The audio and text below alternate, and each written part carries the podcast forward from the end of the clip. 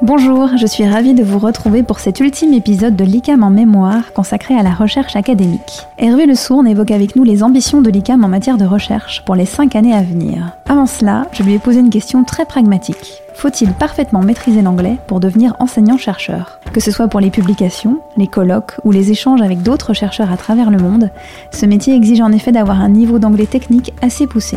Hervé nous explique de quelle manière lui et ses collègues deviennent fluents au fil du temps et de l'expérience. Très bonne écoute. Ben, on va dire que dès le démarrage du travail euh, de fin d'études de master, qui se continue par la thèse de doctorat, on doit étudier des articles en anglais, c'est-à-dire euh, mm. l'analyse bibliographique euh, est une analyse bibliographique d'articles en anglais, clairement. Donc on commence à s'habituer aux termes dès la dernière année à l'ICAM, dès le début du doctorat. Nos doctorants ensuite euh, sont amenés à présenter leurs travaux de recherche en anglais dans au moins une, voire deux ou trois conférences au cours des trois années de thèse. Déjà, on les habitue à présenter leurs travaux en anglais. Et là, ils ont un effort à faire. Hein. Pour certains d'entre eux, un petit effort. Pour d'autres, un gros effort afin de présenter leur travail en anglais. On, a énormément l'occasion aussi euh, d'accueillir des élèves d'autres universités qui viennent travailler chez nous euh, en dernière année et qui viennent faire leur doctorat chez nous. Euh, on peut dire que la moitié, voire plus de nos doctorants ne sont pas français et euh, le tiers ne parle pas français quand ils mmh. arrivent. Donc, euh, essentiellement, notre travail de tous les jours est en anglais. Euh, moi, j'ai des doctorants qui viennent de Birmanie, de, du Brésil, d'Équateur. Donc, on, on, travaille en anglais. De la même façon, lorsqu'on travaille avec des laboratoires étrangers, on a des échanges de professeurs et euh, bah là, évidemment, les échanges se font en anglais. Euh, quand on se déplace pour aller donner euh, un cours, c'est en anglais, évidemment.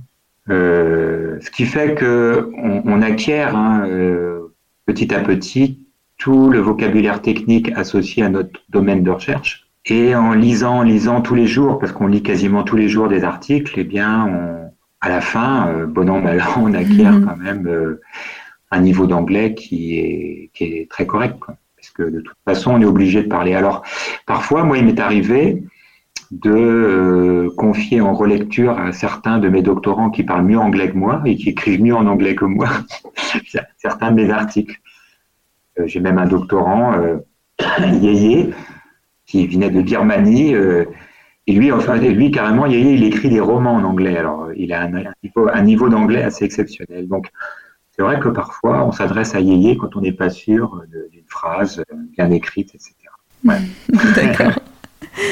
D'accord. Et euh, alors, est-ce que tu peux nous dire un petit peu ce qu'on ambitionne euh, euh, dans l'avenir à l'ICAM pour la recherche? Tu parlais tout à l'heure d'avoir une dizaine de, titulaires de l'HDR à horizon 2025. Est-ce qu'il y a d'autres d'autres ambitions Avoir de plus en plus d'enseignants-chercheurs, par exemple? Voilà, vers quoi est-ce que l'on se dirige? Oui, tout à fait. Ouais. Alors, je pense que euh, nos objectifs, en fait, euh, on les a chiffrés, hein, nos objectifs pour 2025.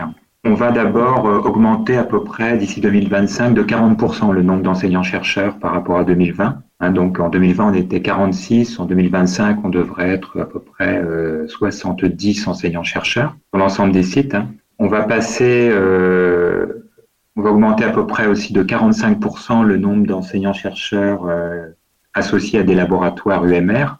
Euh, bon, comme je disais tout à l'heure, on va monter euh, le nombre d'HDR hein, et on devrait passer à peu près de actuellement 30, 32, 33 doctorants en 2021 à 70 à peu près en 2025. Euh, ce qu'on voudrait également faire, c'est qu'on voudrait euh, euh, être sûr que chaque enseignant-chercheur publie au moins un article en revue international avec comité de lecture et facteur d'impact euh, tous les deux ans et au moins une ou voire deux conférences par an pour chacun des enseignants-chercheurs. Donc euh, ça va permettre d'augmenter également notre le nombre de publications, hein, qui est un, des critères également de l'évaluation de la recherche. Et puis, euh, avec la mise en place de la restructuration de la recherche, on travaille de plus en plus avec le pôle financement On commence à rédiger des feuilles de route dans chacune des thématiques.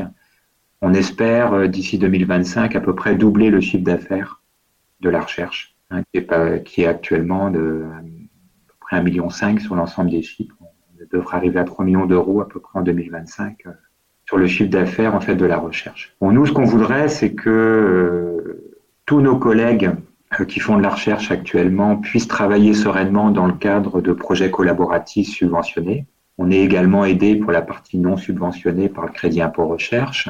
Donc euh, notre objectif, euh, c'est vraiment de, de, continuer à développer les thèses de doctorat, de continuer à développer euh, notre notoriété en recherche également, et surtout d'intégrer de plus en plus d'élèves ICAM dans nos programmes de recherche c'est-à-dire de leur donner envie de faire de la recherche. On commence déjà à réfléchir dans le PFI d'avoir euh, une thématique recherche sur chacun des sites qui préparera mieux les élèves à faire un mémoire scientifique orienté recherche, soit dans nos laboratoires en France, soit dans les laboratoires étrangers. ça, c'est important, c'est-à-dire leur donner envie et mieux les préparer aussi pour qu'ils puissent intégrer des programmes de recherche dès la dernière année.